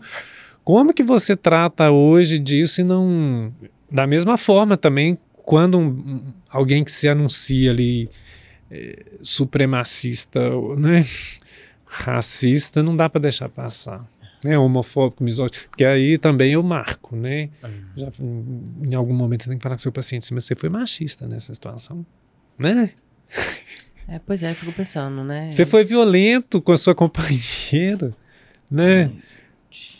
Como é que você deixa essas coisas passarem? Hoje não dá, né? Não, não é tomar partido, não é ah, se alguém não suportar, talvez não vai ficar, mas assim, eu acho que não dá para deixar passar. Misoginia, transfobia, homofobia, racismo, né? Isso é muito sério por causa das consequências que isso tem. Assim, e a gente vai trabalhando é para ver se consegue romper com essas lógicas, né? Porque são lógicas que tendem sempre a predominar. A gente vê aí como que essa luta de forças está aí de um, né? Uhum. polarizada quando uhum. a gente fala uhum. dessas tem que romper com isso, né? Isso foi construído há muito tempo. Então, né, essa questão do racismo e, e, e, essas outras discussões, mas especificamente, então, o racismo, eh, o que, que eu fui constatando? Né? E aí o, o período anterior, aí, o período eh, que a gente tem, eu tenho, arrepio até de falar, né, do, do inelegível, uhum. do Inesquecível. É, nossa. é, ele foi propício porque a, a, a prática negacionista, né, que, uhum. que, que, emergiu e talvez isso nos assustou muito, né, assim, como que essa essa especificidade do negacionismo, tudo, tudo pode um país ser. A que terra, já foi né? referência, né? principalmente sobre a questão de saúde, vacinação, e de repente emerge é. essa a, né, aí você nega a terra é, é, é, plana, né, vacina mata. Até hoje tem gente dizendo... Até hoje, graças a Deus, eu nunca tive o desprazer, ou também a oportunidade, porque eu acho que ia ser muito risível e dar boas, boas gargalhadas, de até hoje ver assim, ó, de perto um, um, um terraplanista. Eu não quero ver, não. Até hoje eu não tive. Assim, por isso que eu fico achando que tem hora que eu acho que foi um, é um surto coletivo isso, e que talvez eu, eu fico em estado de negação, preferindo acreditar que não existe. Mas existe. Nossa. E não. existe. Agora Pensa, é muito gente. curioso, né? Porque a gente tem que lembrar do Freud com a psicologia das massas, né? Isso aparece no coletivo e aparece como número de, de grupo, efeito de grupo, né? Hum. É, individualmente é uma coisa que você fica ali. E eu acho que isso é que nos assustou muito, porque talvez a gente já convivesse com essas coisas. Isso, isso que restava é, recalcado, esquecido, retorna, né? Seja assim. É, é, o trem foi revirado lá dos infernos, assim, né? As coisas Até que vieram lá do inferno, tem né? Uma, uma questão racial envolvida, né? Total. Porque não vai ter essa validação e essa aceitabilidade, essa questão de unir em grupos, se não vier de pessoas que sejam brancas. Mas você vê que a questão racial estava em jogo, que o inelegível, o que ele fazia com aquele moço lá, que era um, um, um próximo dele lá, que era o, o, um homem negro lá, Olha, que eu não lembro o nome. Eu não fale o nome dele, eu sei É, não é. vou falar, não, é ilembrável. É, não, e, e assim... O, o, inelegível, né? Só assim. que aí, ao mesmo tempo, a Andrea trouxe uma questão que eu acho até importante falar, que ela falava assim, a gente inclusive tem que lutar pelo pelos pretos que são racistas, pelas mulheres que são machistas. Ela trouxe esse entendimento. E aí, ao mesmo tempo, assim, que me vem uma questão de compaixão. E eu acho que é difícil a gente falar que preto é racista.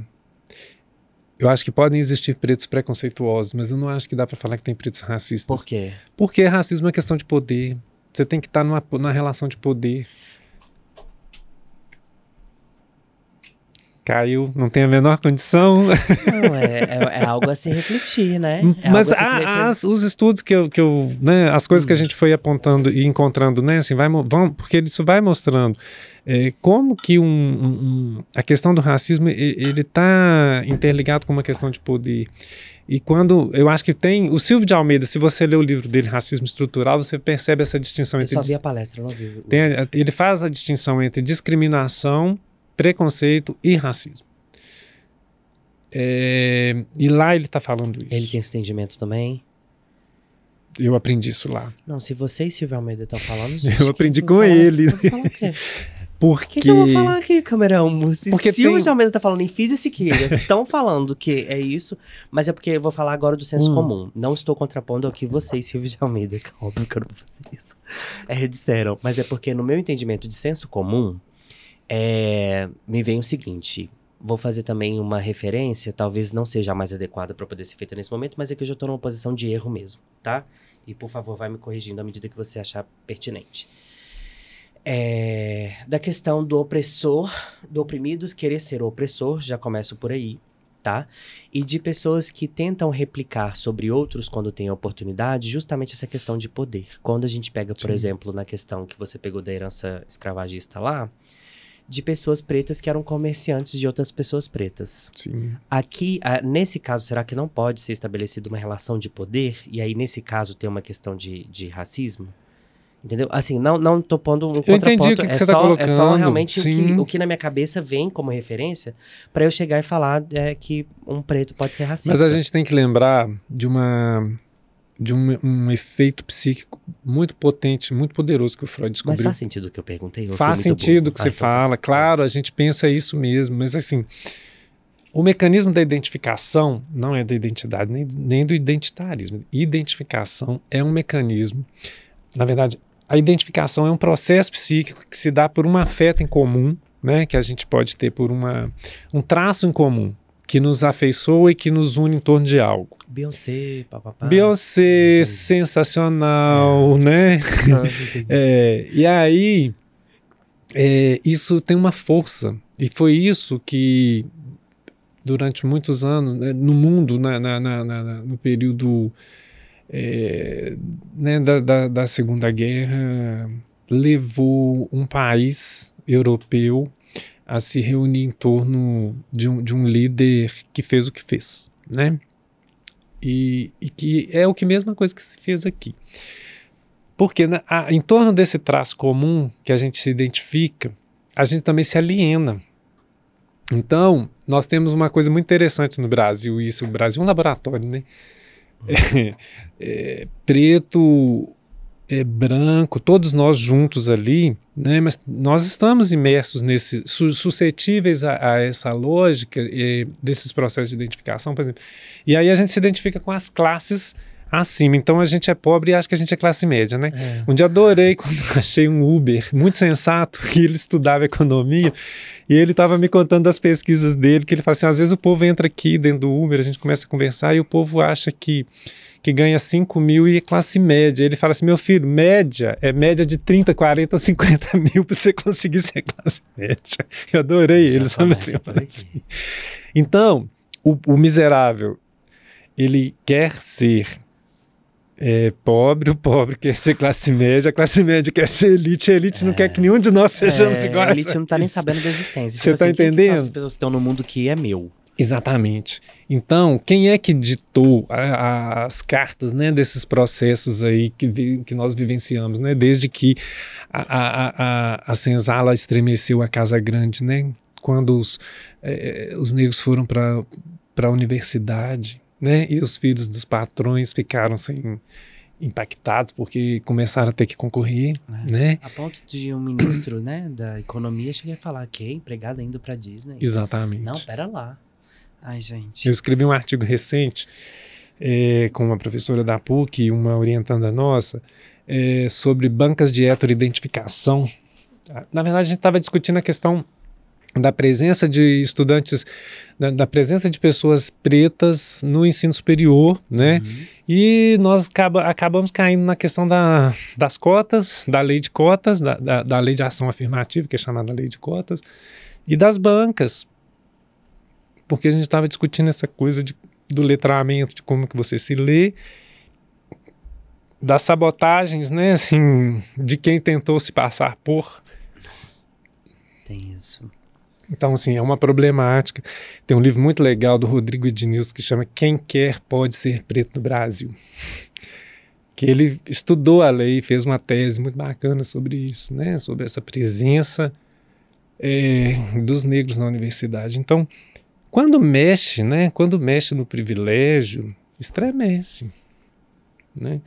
Aí, voltando nessa discussão, né, assim, que, e aí eu vou te falando por que que essa relação de poder, é, ela, o preconceito, a discriminação, ele pode operar, mas o racismo não, porque tem uma construção né, ideológica é, de uma de uma sociedade, né, uma coisa enraizada que é de poder. Né? Claro que tem. A gente não é obrigado a gostar de todo mundo, né? Uhum. Então, entre brancos também a gente não gosta, né? Os pretos uhum. também, a gente é. sabe que não gosta. Uhum. Fofoca e bafão tem para todo lado. Exatamente. Mas acho que a questão, quando ela toca nesse ponto, é muito séria. É, é uma coisa de esclarecer mesmo, assim, porque tem uma relação de poder. Eu vou precisar amadurecer essa ideia, porque agora mudou a minha vida. Uhum. De poder falar que é, preto não dá para poder ser considerado como racista, porque na minha cabeça estava desse jeito. Hum. Mas eu não vou ser louco de me opor a Fídia Siqueira. Mas dá uma lida lá depois e, e, e não, a gente volta certeza. até a discutir, porque eu também posso até. É, eu entendi assim quando eu li, estudei, né? Uhum. Eu acho que é isso mesmo, assim. A probabilidade de erro disso é há, é muito pequena. que há mesmo preconceito, sim, há discriminação, há porque assim, a segregação ela é uma, é uma questão é, estrutural do mundo. Né? Onde há gente, onde há homem, há segregação. Silvio Almeida, né? você está assistindo o nosso episódio, tenho certeza pode, Ministro, né? É, Dá um like aí. Ele, ele tá inscrito, entendeu? Inclusive, se você também, Silvio Almeida com certeza está inscrito nesse canal, entendeu? Ele já deu like aqui, daqui uns dias o comentário vai dele chegar vai estar tá aqui embaixo. Ele, vai chegar né? para ele com certeza. Um e se beijo. a gente estiver equivocado na leitura, que ele nos corrige e as pessoas Que ele vem aqui, senta aqui, né? Aqui com a Voltemos. gente, vou convidar a Fídia Siqueira de novo. Imagina aqui, ó, Silvio Almeida, Fídia Siqueira e eu aqui, a gente conversando com o Silvio Mas Almeida. Mas a gente, é claro, vai ser ótimo. Pensa. Mas a gente sabe muito bem nas mãos de quem está o poder, né? Exatamente. Então, eu acho que é por isso que não dá para a gente é, ser ingênuo, né? É, de pensar que essas pessoas estão a fim de abrir mão disso, né? Então, é, existem mecanismos de dominação e o racismo é um mecanismo de dominação. É uma técnica de domínio muito eficiente que dura quantos anos, né? É literalmente uma questão de resistir e reexistir. E ele produz tanta coisa né, que ele nos faz, inclusive, negar. Então, quando eu comecei te contando a minha tese e dizendo, né, assim, por que, que as pessoas. A diferença, por exemplo, que. É, ah, filhos, existia escravidão no mundo. Sim, sempre existiu. Na Grécia tinha, né? É, o, o, a grande questão é que ela não era determinada pela distinção de cor de pele. Né? Ah, tem uma autora, tem uma indiana que é, mora nos Estados Unidos que chama Seshadri Cooks, é, Crux, e ela tem um livro que não está traduzido ainda, que chama Deseja, mas em uma tradução literária assim, Desejando a Branquitude, e que ela mostra como que esse, a questão da, do problema, da questão de castas na Índia não é atravessada pela questão da cor da pele. E ela mostra a análise com a questão do racismo brasileiro nos Estados Unidos, na América Latina, América, América Central, né? Assim que ela estuda esse processo todo e ela vai mostrar assim lá na Índia, né? E, e a questão da cor da pele não atravessa o sistema de castas, que é uma outra coisa, uhum. né? No entanto, quando aqui a gente percebe, começa, né, a gente estuda e começa, a, aprende com isso e tudo, assim, uh, o, o, o, o mecanismo, né, é muito eficiente inclusive de fazer a gente afirmar que não é racista. Né? Porque tem dois mecanismos que eu estudei na psicanálise. Na verdade, a psicanálise tem três mecanismos operatórios, é, que é a negação, né? Que o Freud uhum. fala que quando a gente fala assim, você já diz um não, né? É, você já está afirmando também. Né? Assim, o, o, eu não sou racista, não. É. Né? é tão, o negócio é tão problemático que você tem que cercar com um não na entrada e na saída, né? Assim, um mecanismo de defesa importante, né? Só que tem um outro, né? Que é o desmentido. Que ele sempre é pensado como um, uma coisa inerente às perversões, né? Então, assim, é, na verdade, não é uma questão que a gente opera com ele tanto quanto um sujeito que teria uma estrutura perversa, né?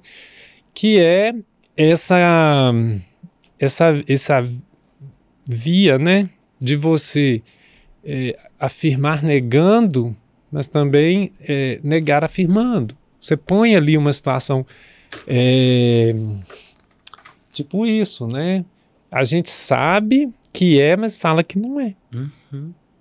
Né? Então, como que a gente lê, né? Essa que isso é a base do negacionismo, né? Então a gente sabe. E tem um, um, um, um autor que é o Peter Sloterdijk, que tem um livro sobre o cinismo, e ele fala, né, a partir de uma construção que ele fala assim, é, eles sabem disso, mas mesmo assim, que é, né, é, é a mesma coisa. O, o, perverso sabe que ele, né, não tem aquilo que o outro é, que ele teria para oferecer ao outro, mas mesmo assim ele se põe nesse lugar, né? é, é, é isso que a gente pega né, como dois mecanismos operatórios é, para mostrar como que negando a gente faz uso desse mecanismo para negar, mas a gente afirma. Né? Você fala assim, eu não sou não, mas mesmo assim é isso, né? Assim, eu Ainda que não, verbalize a atitude, a ação fala, né? Exato. Então, assim, eu não, eu não sou racista, eu tenho até um amigo negro. Né? Então, o, o, a experiência né, de negar algo está é, dentro de uma estrutura, de um funcionamento da nossa sociedade, que nos permite conviver né, com isso, assim, como se não existisse, como se não fosse um problema nosso. E na medida em que se escraviza, como eu estava dizendo, né, a distinção lá atrás e, e na, né, nessa dimensão que foi o, o grande deslocamento das pessoas né, da África que foram é, capturadas e escravizadas e se produz esse, esse grande deslocamento de pessoas, né, destrói a história. Na medida em que se escraviza, o que, que se pretendia com isso? Né? O que, que é que interessava tanto ter? Não era só mão de obra. Né? É, e também, ao meu, ao meu tempo, aí, ao meu ver, não é só também uma questão de posse. É, vem também uma questão de domínio muito grande, né? E que necessidade é essa de governar sobre, né? Que é o que eu acho também que vem em várias outras vertentes desdobradas em coisas atuais, como a, como a gente quer ter o domínio sobre o corpo do outro, como a gente quer uhum. ter o domínio sobre as relações sexuais do outro, como a gente quer ter domínio. E eu falo isso como nós, porque mesmo, né, guardadas as proporções que a gente conversou até aqui até agora, nós somos pessoas colonizadas, né? Então a gente ainda tem a mente trabalhada dentro desse contexto de ou estar em, nesse lugar de subserviência, né? Eu falo também guardadas as proporções aqui. É, e como também de repetir esse padrão que foi imposto pra gente, né? Desde que a gente se entende como Brasil. Existem autores, inclusive, que nem falam de colonização. Eles falam de colonialidade. Hum. Porque entendem que a gente não saiu do processo ainda. 500 anos depois? Uhum. É, nós estamos aí. O, o, todo esse movimento de decolonização, né? Ele é muito novo. Né? Isso vem agora recente, toda essa discussão. Mas a, a, a colonialidade ela diz de uma relação de poder que está estabelecida. Então, é, você tocou num ponto muito importante. é, que eu estava lembrando aqui quando você falava, lembrando da Lélia, e aí por que essa questão do racismo interessa, e aí por que, que é, no final é as trilhas do gozo racista? O que, que é isso? Né? Porque o racismo ele persegue alguma coisa né, que supõe que no corpo do outro, que o outro tem, que é uma certa suposição de um saber sobre o gozo. O que, que é o gozo? Formas de satisfação. Né? Quando eu comecei aquela hora que a gente falou da questão da lógica da, da, da partição da cidade, que aqui a gente uhum. pode é segregado, não pode ir, a lógica do condomínio, a gente está falando de distribuição de gozo. Né? Existem. E, e aí isso combina demais com o um modelo capitalista. Né? Porque se produz alguma coisa e eu temo o tempo todo, né? que eu disponho de um eu tenho um dispositivo de eu gozo de uma de uma certa maneira de acesso a alguma coisa é, e que o outro está privado disso então o outro pode vir tomar isso de mim né? Uhum. Então, quem, quando a gente fala da lógica do condomínio, lá no livro do, do Dunker, é isso que ele está falando. Né? Quando a gente se, se fecha dentro de determinados lugares, uhum. então assim, a gente ali, quem está fora é, é, diferente da quem está dentro, quem entrar, quem quer sair, aquela música. Eu acho que foi você, inclusive, que numa aula sua falou assim, é, que é o que determina, porque ao mesmo tempo que você determina quem está dentro, você limita também. Não. Sim. Você falou alguma coisa Isso. assim que eu lembro que eu falei, gente, é um raciocínio que é muito certo. É, como é que foi? Você falou assim, ah, ao, ao, mesmo tempo que você limita quem está dentro, você já determina quem está fora. Exatamente. é isso aí. É. Né? Porque quem está fora supõe que lá dentro se dispõe, de, se, se goza de uma vida que a gente é, não alcança, a gente está privado dela, né? E quem está quem tá dentro morre de medo de, de quem está fora, né? Eu, eu gosto disso aqui, mas é só aqui também, né? Isso não é, não é assim, isso é matéria é, de segregação, né? Então, esse gozo é algo que se busca, é algo que se visa. Ah, e como é que isso então a gente pensa em termos do racismo? Tem, tem um capítulo da minha tese sobre isso, que é a questão do corpo negro, é, as dimensões aí que, que, que, que, o processo escravagista produziu, né? Assim, a questão do trabalho né? E, das, e, e, e do sexo, que a Lélia vai falar lá do, do racismo e sexismo no livro, num texto dela, né? Assim, e a Angela Davis também vai dizer muito disso, né? Porque sobre a mulher preta recai o estupro, a exploração pelo trabalho e a obrigação de reproduzir filhos para que o senhor aumente seu, seu número de escravos, né? Para trabalhar. Dupla, triplamente explorada né? E sobre o homem negro, a questão da exploração pelo trabalho, né, da força que, que se pode extrair dali daquela, daquele processo né, da exploração. E hoje que a gente ainda vê, né, a Lélia sempre fala disso e é muito atual, assim, quando, como que isso é transposto? No momento em que você vê a mulata na avenida no dia do carnaval, exuberante, gostosa, né?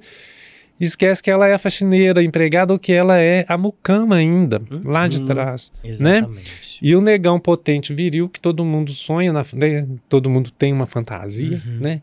É, de certa forma aí com, com, com o negão viril. Né? Então, é, de colocar sempre ele de um, um objeto sexual mesmo. Essa objetificação. Né? Então, na medida em que você reduz o outro a isso, né? Você supõe, assim, supõe ali que nesse momento ele tem um gozo do qual eu gostaria de me apropriar. Né? Só que esse saber ele é impossível. Saber como é que o outro goza e, e, apropriar desse saber, porque tem um esbarra num ponto de uma impossibilidade. Né? A gente é, não tem um saber que eu, eu, eu, costumo fazer algumas, algumas intervenções em alguns momentos que eu falo assim é, não vem com manual de instrução. Você vai ter que aprender, que não está posto como saber. Como é que você faz? O encontro com o outro sexo, ele nos coloca diante de uma impossibilidade que é de saber de antemão como é que o outro vai responder ou como que o outro é, como que vai ser. Você tenta é, catar todas as variáveis ali para controlar, né? Aí o pessoal usa aplicativo, né? Assim, coloca umas descrições lá do tipo uhum. isso sim, isso não, né? Ou então, mesmo nos encontros fortuitos da vida, assim, ah, não fiquei porque isso, ou, não, ou fiquei, né, assim, esse, a vida é um desencontro. Às vezes na contingência a gente encontra, né? Camerão. Topa com alguma coisa. Vocês prestaram atenção nessa frase? De que a vida é um desencontro? A vida é um desencontro. E não há GPS que faça a gente se encontrar. Não tem. O encontro é contingencial. Às vezes a gente esbarra, como diz aquela música da Ana Carolina, né? Eu só quero saber em qual rua minha vida vai encostar na sua. A gente Beijo, só Ana vai Carolina. saber na hora que Também tá encosta. produção. Beijo, pra ela, né? É. Então a gente só fica sabendo a posteriori, né? Quando esbarrão se dá ali, quando a gente topa, né?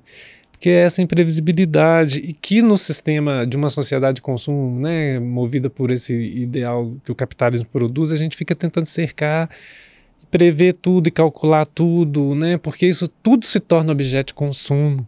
Então isso é o gozo que a gente fica almejando alcançar o tempo todo ali, E tentando preencher tocar, vazios, preencher. né? E aí sofre, né? Senhoras e senhores, é um manancial de conhecimentos e reflexões. Filhos, a gente já tá caminhando pro final mesmo. Passou rápido, né? Passa muito rápido. A gente tá caminhando pro Eu final. achei que eu não ia ter assunto pra gente ficar aqui Nossa, mas você sabe que o meu desespero ne- nesse podcast é isso, né? De chegar aqui e a pessoa não ter assunto pra poder render comigo. Graças a Deus. Fala, pois hable muito. Mas antes da gente finalizar, é, tem algum mito relacionado a. Pode ser também sobre algum tema que você tratou na sua tese, sobre a psicologia, sobre psicanálise, que você percebe assim que tá no senso comum das pessoas, que se você pudesse tirar hoje aquilo que quando a pessoa fala, você sente até uma, uma- Você fala assim, ai não, peraí, peraí que eu tô passando mal. Senti uma fincada no meu coração. Que se você pudesse tirar esse mito que a sociedade ou que alguém criou em cima de algum determinado assunto, se você pudesse unificar uma informação, falar assim, gente, ó. Pudesse extirpar, falar Exatamente. sem mentira. Isso. O Qual mito da democracia racial é, e da miscigenação como solução do. Como, como algo que resolveu o, o problema da nossa herança traumática escravagista. Que não resolveu, né? Jogou para debaixo do tapete. Então a gente Ou finge, debaixo da terra, né? É, também. A gente finge, né, que vive democraticamente um espaço é, racial, de, de democracia racial que não existe. A gente tem hierarquia. Então, assim, é mentira. Se eu pudesse tirar, eu assim, arranca isso daqui porque é mentira, né? Tá dado uma demarcação muito, muito clara. Clara não, né? Corta aí essa palavra feia, né? Tá dada uma demarcação muito nítida. Entendi. é porque... Não é caso de rir, mas eu entendi. Mas eu não tinha interpretado dessa forma. Uma demarcação muito nítida, assim. né? É. A gente sabe muito bem onde são os territórios E que a gente postura pode mesmo, pisar. né? Desfazer esse tipo de coisa que aí vem. Uhum. Entendeu? Eu acho que isso é uma coisa que se eu pudesse, né, falar assim, não, isso é um mito e isso é mentira, isso não funciona, né? Tem que ser refeito. Eu quero te agradecer muito por você ter aceitado o convite, por você ter se disponibilizado e ter se disposto. Que são duas coisas que eu valorizo muito que são diferentes. Porque nem sempre quem tá disposto tá disponível, nem Uhum. sempre quem tá disponível tá disposto, né? Tem isso. Por ter vindo aqui enriquecer, engrandecer o menor condição. Porque da- daqui a um tempo eu tenho que mudar o nome dele pra maior condição, né? Eu tô na câmera 2 ou eu tô na câmera 1? Pode deixar na câmera. Pode pôr na câmera 2 pra ver.